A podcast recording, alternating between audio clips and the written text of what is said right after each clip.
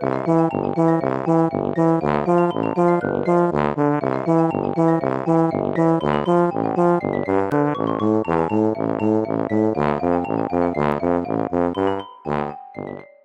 家好，我是帅帅。大家好，我是 GoGo。欢迎收听你的宅友已上线。今天要分享的是两部韩漫作品，一部是《太阳的主人》，另外一部叫做《恶女是悬丝木偶》。《恶女是悬丝木偶》这一部在韩漫界应该算是大名鼎鼎的人气作品。因为之前卡卡欧还找了脸赞天才们车银优啊、韩韶熙啊、李珠赫三位去真人漫改代言拍摄广告，一度也是引起相当大的话题。有在关注韩漫的人，应该是不陌生这部作品。那另外一部《太阳的主人》，就我个人主观的感觉，它相对来说好像不是那么为人所知，就比较没那么有名。对，但这部真的是很魔性诶，让人忍不住氪金的一部作品。我在 Line Webtoon 的首出代币就是献给他了，真的是一画一画停不下来，欲罢不能啊，就一直氪下去，只能跟我的浅浅说对不起，我真的很需要下一集。真的完全没有想过 Line Webtoon 的首氪竟然是这一部诶，而不是我们之前分享过，而且很喜欢的某天成为公主或是全知读者视角，竟然是这个天外飞出来的 太阳的主人。这个也是跟那个 Line Webtoon 它上架的模式有关啊，因为我们当下在看某天成为公主那个时间点，在 Webtoon 上面是免费可以看的，嗯，但是它现在是需要付代币才行。真的，我抓不太准这个时间。对啊，嗯、那全知读者视角到目前我们录音的这个当下，它还是算免费连载中，真的要看的人要快，对，超佛心诶，这部那么红诶。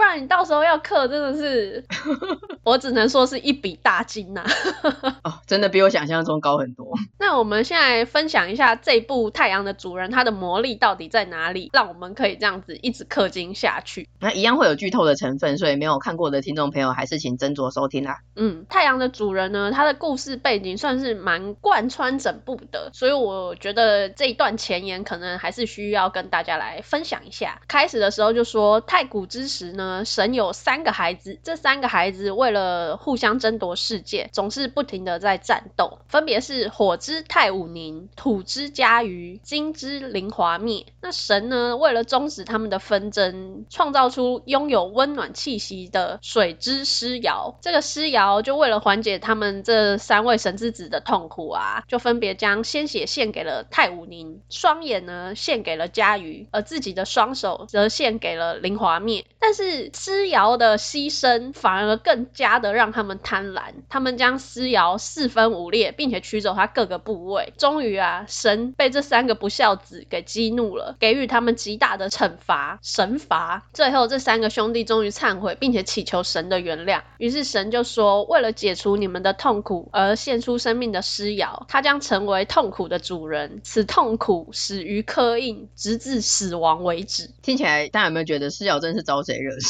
一个只有施瑶受伤的世界完成的，而且后来就算他成为痛苦的主人，他也完全没有得到任何好处，他真的很像是哪来的领养的私生女之类的，而且持续的痛苦。对啊，但是这个前言你就不难理解，说他的时空背景是架设在一个奇幻的古代，完全架空的。主角是太古神之子的后代，那女主角叫做巴扬，她是一位拥有治愈能力的施瑶族，和她盲眼啊体弱的巫女母亲一起生活在风。封闭的狮瑶村落，可是因为八阳他没有治愈能力，就被视为是狮瑶族的突变种，在这个村落里面呢，饱受欺负。这个治愈能力其实分为两种，村里面为自己能力骄傲而霸凌八阳的这些坏心村民们啊，他们是属于外显，能够将治愈能力封印在瓷器里面，作为治疗药去贩售赚钱。卖药的这件事情就是狮瑶族的主要收入，而且。他们有一个比较明显的特征，就是他们的发色都是银发，银发就变成是在当下所有人认定那是狮瑶族代表性的特征。但偏偏巴阳他是属于少数的变种，他天生黑发，不过他的自体疗愈能力是非常强大的，但是这个能力却没有办法去治疗别人，所以黑狮瑶巴阳就被认为是这村里面没有用处的存在。从小到大，他都是备受歧视跟 欺负。被霸凌到不行。巴扬这个时候只知道他是可以自体疗愈。随着剧情，他才会知道说巴扬的血液，他其实是仙丹妙药，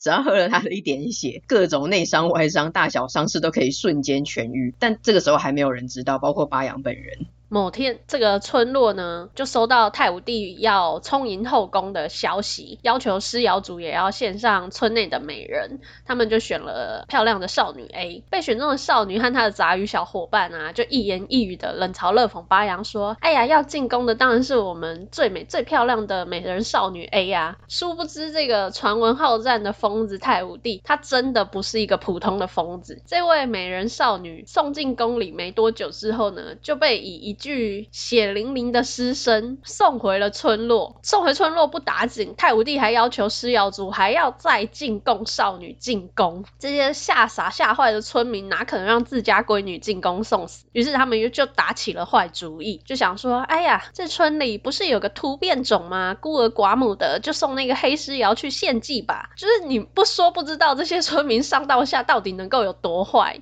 因为他们光是要送八阳进宫就已经够自私了。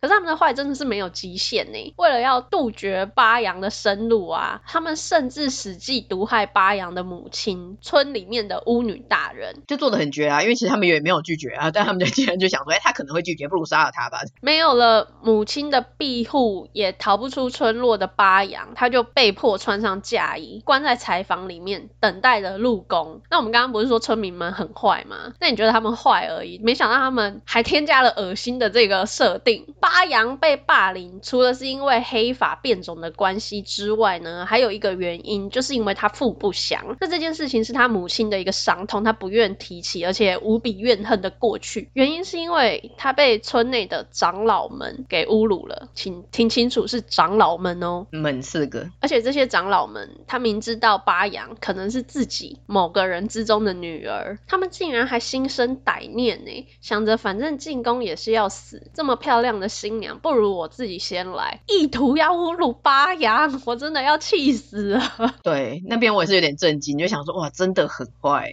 对啊，真的是气死哎！幸好宫内来迎接巴阳的将军，他及时赶到，就是他怕门打开，然后看到那一幕，马上就是把这个长老扒开处理他。巴阳不至于受辱，但是这些新仇旧恨也让巴阳誓言要让这些杀母不共戴天的长老村民们一个都跑不掉，他一定要回来复仇。嗯嗯嗯。题外话是来迎接巴阳的这个将军，外形是我喜欢的类型诶，他是红发，然后长发的高马我，眼角有点上扬，个性又有点傻，基本上就是我喜欢的类型。然后他在路上喜欢上不能喜欢的八阳，我也觉得很让人同情。看的时候，因为一开始前面都是刚刚讲的这段剧情嘛，皇上都还基本。上没有出现，但我知道男主角会是皇上，所以一度觉得很可惜，就说啊，为什么不是红发将军？但红发将军后来就变得越来越甘草人物，所以最后我也没那么可惜，只是刚开始看的时候觉得很可惜。这是个题外话。嗯，你说到可惜，我一开始也有觉得有点遗憾，但后来他跟皇帝对比之下，就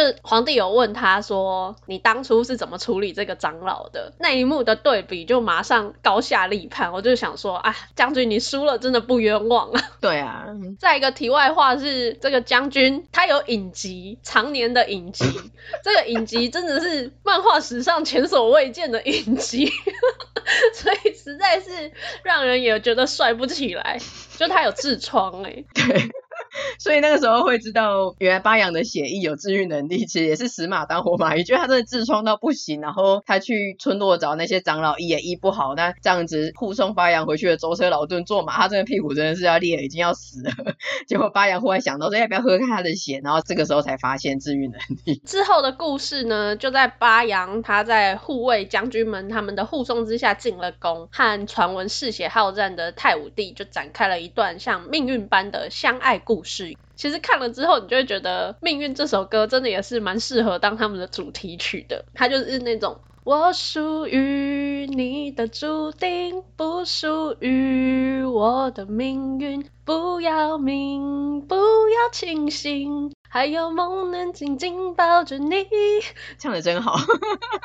你不觉得这一段真的是吗？是啊，那顺便帮跟我一样已经超多年没有听华语歌的听众补充一下，这首《命运》呢是佳佳的歌，它也是兰陵王的插曲。刚刚你唱的那一趴是不属于我的命运嘛？然后副歌的另一趴是算不出我的命运，我觉得也很适合，因为发扬的巫女妈妈她其实是当初因为看不出她女儿的命格，但是又很担心发扬的未来，所以她触犯禁忌去窥看的命运，然后才瞎掉的。这一部的剧情，它就是围绕在神之子的惩罚、女主角的复仇、男女主角的命运般的相爱。嗯，听起来好像没有什么特别的，对不对？但它的剧情节奏掌握的就是很引人入胜。我自己看的时候是觉得蛮能够从巴扬的视角去感受这些事的，就是那些被欺负却又无能为力的愤怒啊，还有不明白为什么母亲明知道会死仍然去选择了死亡，以及他后来跟太武帝相爱了，那太武帝的。神罚就是他会一直很渴，他对鲜血的渴求让他没有办法控制自己。心爱之人的身上背负的这个惩罚啊，也让他觉得无能为力之外呢，这些事件的推进，你也可以看到说巴扬他逐渐的成长。我个人很喜欢巴扬母亲死前对他说的那一句：“我不后悔，你也不要后悔。”不知为何感觉很深刻诶。他妈妈真的是一个很怎么说呢？就是感受到母爱，然后他也是全然的牺牲，为了女儿的后路怎么样？他虽然算到了，但我就是为了你，我做这件事情。你。不要后悔，你也不要为我觉得不值。剧情编排上是真的非常有趣之外啊，人物的描写还有丑陋面的部分，我觉得也非常的到位。刚刚讲到那几个长老啊，真的是让人气得牙痒痒哎，我觉得屠村个三百次也不为过的程度，需要拿出来鞭尸的那种等级。超气，因为巴扬他平时是很阳光温暖、替人着想的形象，可是母亲的死真的让他很无能为力啊！这件事情其实还蛮压垮他的。白天平常醒着的时候都表现得很正常，但其实他默默的得了梦游症。嗯，这件事情他自己本身是不知道的，可是身边的护卫的人啊，就每天看着娘娘每晚光着脚走出户外，对着天撕裂的祈求说：“请拿我走我的生命，换回我的母亲吧。”那护。会跟他的上宫，每次看到都觉得很心疼娘娘。这一段真的是看几次就难过几次哎，就因为画面画的很好，就是巴扬他头发放着，然后眼神空洞的一直流泪，然后漫无目的的这样一直走着，这看得很难过。嗯，除了女主角巴扬之外啊，不能不提我们的男主角太武帝。太武帝真的可以说是一个相当有梗的角色。刚刚稍微有提到啊，他因为祖传上天的惩罚而不断的感到口渴，这个渴呢是对鲜血的渴求，他是。真的需要杀人见血才能够舒缓他口渴的感觉，所以不要看他好像对巴阳很爱很暖啊，但原本世人传闻中的好战嗜血这个描述也都是真的。天生的冲动呢，让他渴起来不受控。后宫原本每个月有某一天是固定的红灯笼日，那个日子呢，你千万不可以踏出宫门，因为太武帝会顺着红灯笼路走到当天献祭的祭品嫔妃。飞那一边去，要是有哪个不长眼的走在红灯笼路上啊，他也会成为牺牲品。两个比起来，比起巴阳，我好像比较同理太武帝的渴，因为我个人也是常常蛮干的，我觉得干渴真的很难过，就是眼睛干、手干、口渴都很受不了。可是我觉得他很厉害的是，虽然他从出生开始就无时无刻哦，真的是呃，literally 每一秒都在忍受这种痛苦，可是他政务还是处理的很好，甚至他情绪控管也很好，他都是压抑到那一个红灯笼夜一次释放，嗯，甚至他还利用这个大家都知道的。所谓狂政来威吓那一些迂腐的贵族跟朝臣，一直到巴扬进宫后喝他的仙丹妙药的血，丹的人生才有了重大的改变。那我们前面讲的都是剧情设定，就是这些很坏的长老啊，然后妈妈怎么样啊，这样子听起来好像有点沉重。但是听众朋友不要以为这一部是走虐的路线，其实它整体而言的基调是还蛮轻快的。我觉得体感上甚至觉得六七成以上都是巴扬跟丹两个人在花式撒糖，而且他们两个可以算是一相遇就马上开启。填充模式，哎，没有什么一开始先误会啊、冷淡什么的剧情。那我觉得值得一提的是呢，开车的速度也是快到让人非常的吃惊。没错，我正想提这一点。但我那个时候以为，因为可能我看的本没有很多。就是我那个时候以为他只是壮士要那个，那之后应该还是会再铺陈一下，只是勾一下观众这样子。嗯、结果没想到就真的做了，我 那个时候就马上传讯息给你，想说天啊，竟然是真的做了，不是虚晃一招吊读者胃口。当然不是啊，这真是业界良心呢。你看是不是就是因为这样，所以你不氪金你怎么行呢？你就是想继续看他们的甜宠发展呢、啊？而且之后他们也常不分时间地点的情欲流动，就是真的是也是字面意义上的各种地点，然后在一堆人面前见面就要先拉一下这样子，可是都是点到为止啦，不会过激，那不是一个那种 类型的漫画。它虽然是开车，但是它没有露什么东西，画面都是美的，都是用一种影射的方式去开这部车，但车速真的很快，对，真的很快，我觉得马上就开车了。可是之后的画面都是点到为止，就是示意图这样子。嗯、但我觉得甜宠模式里面，我很想要吐槽一点是，他们两个人明明就是每天相见，甚至相处时间很长，可是每次都近在眼前，就可能巴扬跟丹就真的只是差三公尺、五公尺而已哦。可是巴扬一看到丹就忽然用跑的，他就忽然冲至他怀里，但是每次我想说为何、啊？然后他们两个在一起的时候，巴扬从来都没有坐过椅子，他永远都是坐在皇上的左腿上。我每次看到都觉得实在是蛮沙雕的，就是为何、啊？他看到皇上也是直接就冲进去坐到他的腿上啊，他已经习惯了。对。每次都是这样，超好笑。然后这部里面有一些绿叶的配角，我也很喜欢。第一个就是红发将军嘛，然后再就是跟红发将军一起去村里迎接巴阳的黑山军，因为他们很多人都是在痔疮事件之后呢，就知道了说喝巴阳的血可以重获健康，所以他们那一些这种佣兵啊，身上都大大小小的伤很多，都是在喝了娘娘珍贵的血之后重获健康，所以他们就非常的喜欢这个阳光温暖没有价值的娘娘，啊，也很感激她，所以他们都会送她一些很。可爱的小礼物，像什么花啊、漂亮的小石头啊、鸡肉啊什么的、兔肉之类的吧，就是一些很简单的东西。但是看到这一群呃杀戮沙场的大男人，他们每次都情绪高昂的讨论要怎么让娘娘开心，就觉得他们很可爱。他们的相处就是都很棒。嗯，佣兵们我也是很喜欢，而且他们的戏份其实也不少哦。因为很好笑的是，太武帝虽然身为男主角，可是漫画前面大概有十几话都没有真的出现。哎，对，有带到话就是一个脚步。不飘渺，然后不露脸，嘴里喊着“渴，好渴”的形象，就这个饥渴的形象实在是太过鲜明跟深植人心了，以至于我们后来真的也是蛮常使用“口很渴”的这个梗。比如说赛马娘她出了新角色词，很想抽却必须忍住的时候，就会觉得我现在很渴。对，这个很渴真的是二零二三年到目前为止我们最爱用的梗。我记得之前出了谁啊，就会跟你讲说这一词我也是真的很想抽，然后写白痛苦 and 很。渴的训练员，然后你就跟我说，训练员抽了可以解渴或是更渴，因为那其实不强，但是因为角色造型我真的很想要，然后我就 跟你说，这个抽了真是一翻两瞪眼，如果没有抽到，我真的得走灯笼路了。我们有点对于这一段太熟悉跟太喜欢。我觉得太武帝的外形有一点像梦幻游戏的新秀诶，但是是比较成熟版的。然后我觉得他有一点是让人蛮想吐槽的，是他平常巴扬不在的时候，他都是帅的、聪明的，甚至是威严的形象。可是他跟巴扬相处的时候，真的是画风跟人格就会一秒巨变，你就变成大型犬或是初恋的少年，嗯、都很把持不住，然后 眼神变得很纯真这样子。这点我始终不太能够适应。这个就是言小里面的一个梗，就是恋爱脑，降智。是恋爱脑。对啊，那虽然说这一部非常的有意思，我们两个也是很喜欢，但是不得不说，他漫画的结局真的是蛮突然的，总觉得还有很多地方没有说明啊。比如说，他这一部里面三个神之子真的有出现在剧情里面的只有两个，那没出现的那个是不配有戏份吗？就突如其来的完结篇，让这部漫画我觉得是有一点点美中不足啦。可是前面来说，整体而言，它不失为一部优秀的作品。就是故事好看，画面也好看，所以我依然还是蛮推荐的。嗯，前面的部分先不管结局的部分，这个也算是近期打的最狠最快的一个连，因为我们当初还讨论说，哦，这一部应该还很有的话，因为另一个神之子甚至还没有出现。我们那时候追到最新话嘛，嗯、就在没几个礼拜内，就忽然在几话内很突兀的完结，超级傻眼。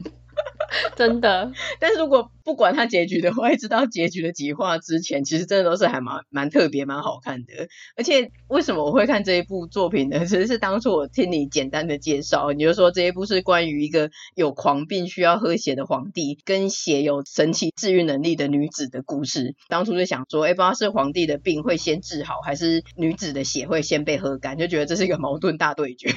对，其实是。基于好奇才点开来看的，因为韩漫真的很多，所以有些我都是嗯画风啊或者设定没有很喜欢。但这一部我真的必须说，它有一种神奇的让你一话接一话看的魔力。我有几天也是看到很晚，就是真的会一直追下去。它真的停不下来。对，所以这部实在是蛮推荐大家看的。只是 LINE Webtoon 上面现在是要花代币的，大家要对自己的呃购买力稍微斟酌一下。好，那再来介绍恶女是悬丝木偶，这是一个美丽傀儡的公主，她惨烈的死后呢，再次张眼重生的故事。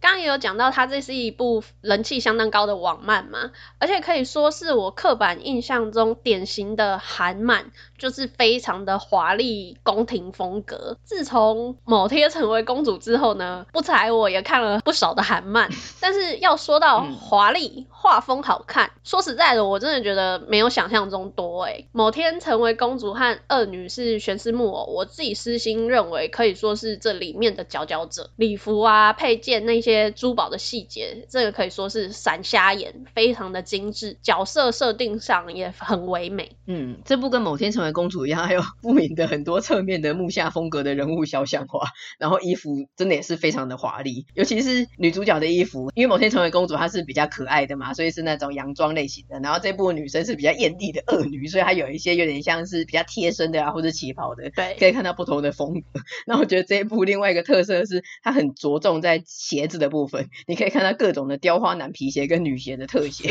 总是会有一格是鞋子为何？好，那回来故事的部分，他是在说拥有绝美美貌的加耶娜公主，前世呢，她是一个空有美貌但是没有脑袋的美丽傀儡，所有的一切都掌握在弟弟雷蒂普的手上。在弟弟雷蒂普登上王位之后呢，她却没有得到一个好的下场，还被迫下嫁给一个死变态的丈夫。这个死变态对她真的是各种折磨，身上满是伤痕，最后她更是惨死在这个死变态的手里。那加耶娜她经过这么悲惨的前世经历，死而复生啊，这一次她就决定说：好，我要想尽办法先掌握一些权势，然后摆脱弟弟雷蒂普，好让我自己在未来能够离开皇宫生活。于是他就拉拢了齐德瑞公爵，成为政治上的伙伴。而齐德瑞公爵呢，他原先对于这个一直纠缠自己的无脑爱慕者公主，其实是避之唯恐不及的。但他也在几次和公主的相处之中呢，发现说，哎，公主不一样了，继而心生好感，最后真心的爱上公主。其实你慢慢看就会发现说，这是一个表面上好像皇权争夺啊，其实是一个。两男争一女的故事，就是弟弟跟公爵争夺这位恶女。没错，在这部好看的地方，我觉得一方面是加妍娜她步步为营、理智又冷静的政治手腕。这个在我们录音的当下呢，漫画是出了两季，还没有完结。前面加妍娜以为在自己的努力之下，他的弟弟终于对他卸下心防了，没想到他还是出了一些意外，保护不了他想守护的人，真的让他非常的崩溃。但是崩溃之下，却还是坚定的重新思考自己的下一步，改变了策略，想说他一定要获得实质的力量，光有权势是不够的。那他的剧情主线就在改变前世命运的基础上呢，加耶娜的处境还有他的谋略是一大看点。另外一个主要看点就是刚刚有提到的两男争一女，所以我们必须要来好好的介绍我们的男主角。第一个就是我们的齐德瑞公爵，他真的是一个让人很感谢的存在，诶，就是他高颜值又不好好穿衣服，是一个福利角色。我觉得他在喜欢加耶娜之后的变化蛮大的，最直接的就是发型外貌。他原本是属于那种有分线吗？就是头发微卷，比较成熟啊，高傲冷酷的样子。后来他就直接头发放下，变成纯情的忠犬，可甜可咸的，不时的 Q 版真的也会被他可爱到。老实说，我截了不少的图。你是不是也觉得公爵让人很可？希望他走在我的红灯笼路上。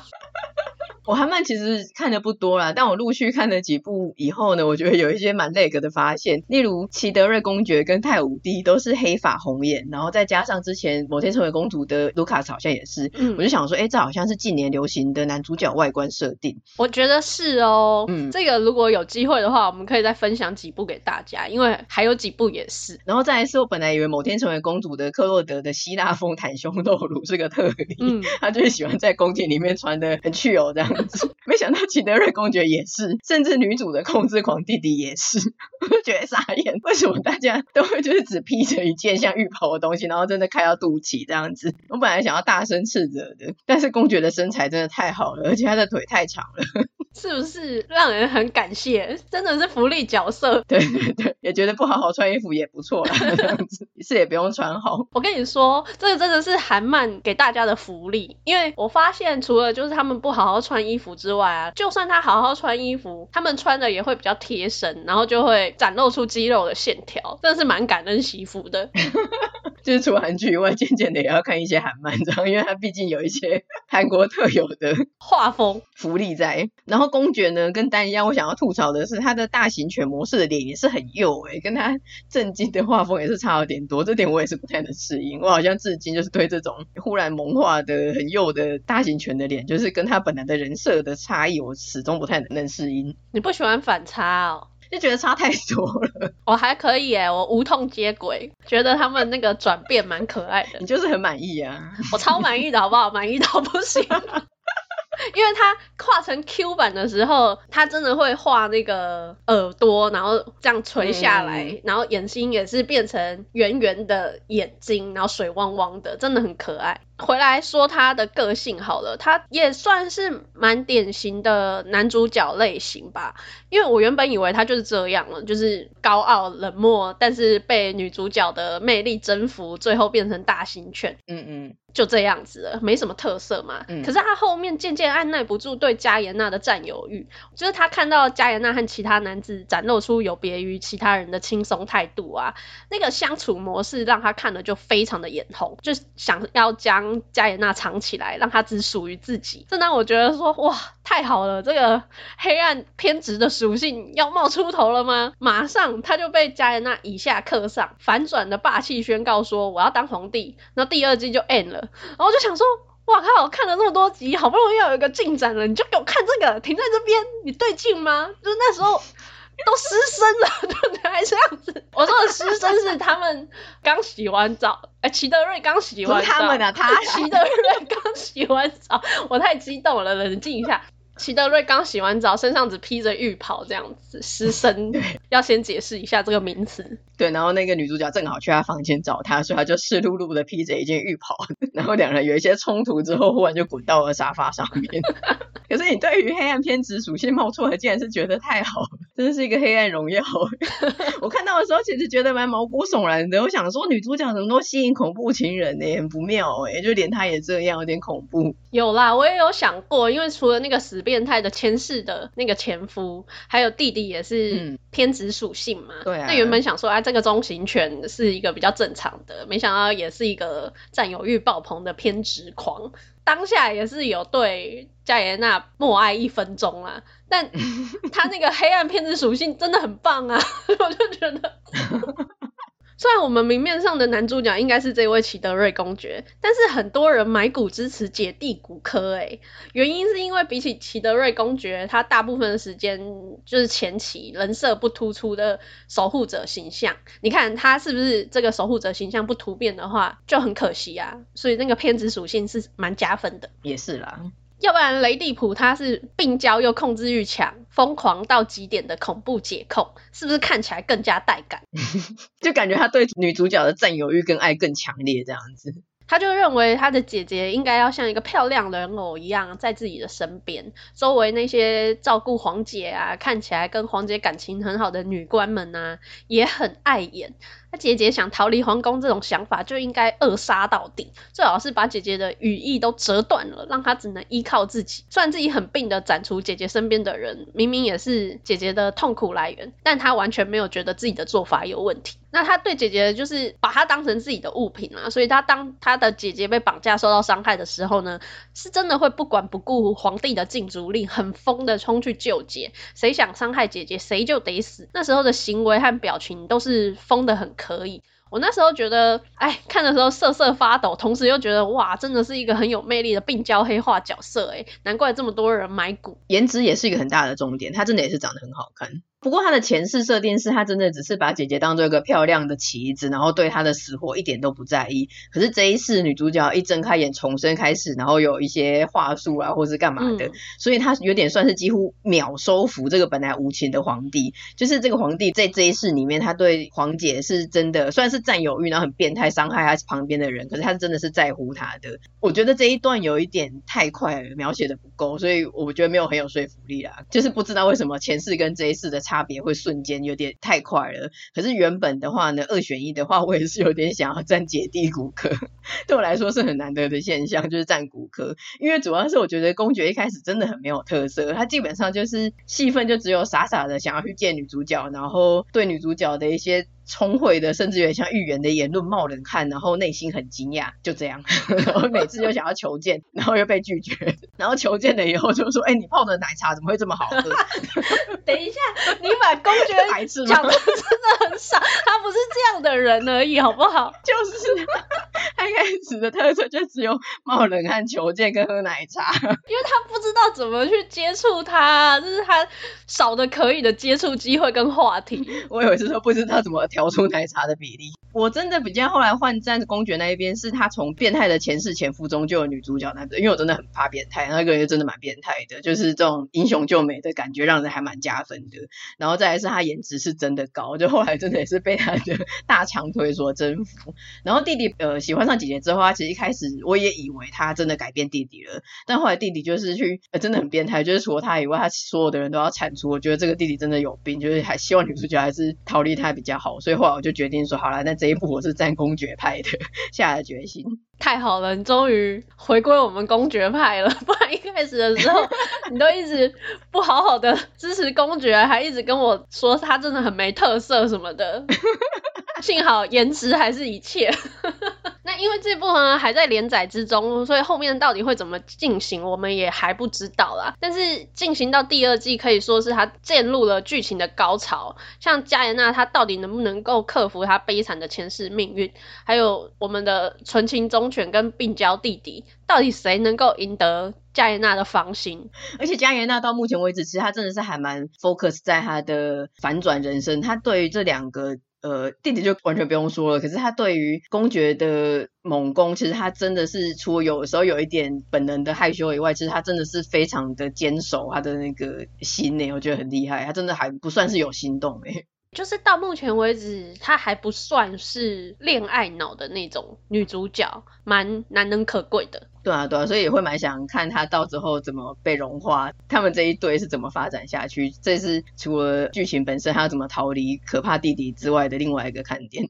好的，那我们今天就分享这两部都还不错的韩漫作品，推荐给大家。今天这集就差不多到这边啦，也欢迎听众朋友分享或推荐其他优质或者有趣的韩漫给我们。如果你喜欢我们的内容，也欢迎点击节目资讯的连接，小额支持你的宅友，或者将我们节目分享推荐给亲友。我们也有 Facebook 跟 IG，欢迎追踪订阅我们哦。那也请在 Apple Podcast 给我们五星的评价。那就下次见啦，拜拜。下次见，拜拜。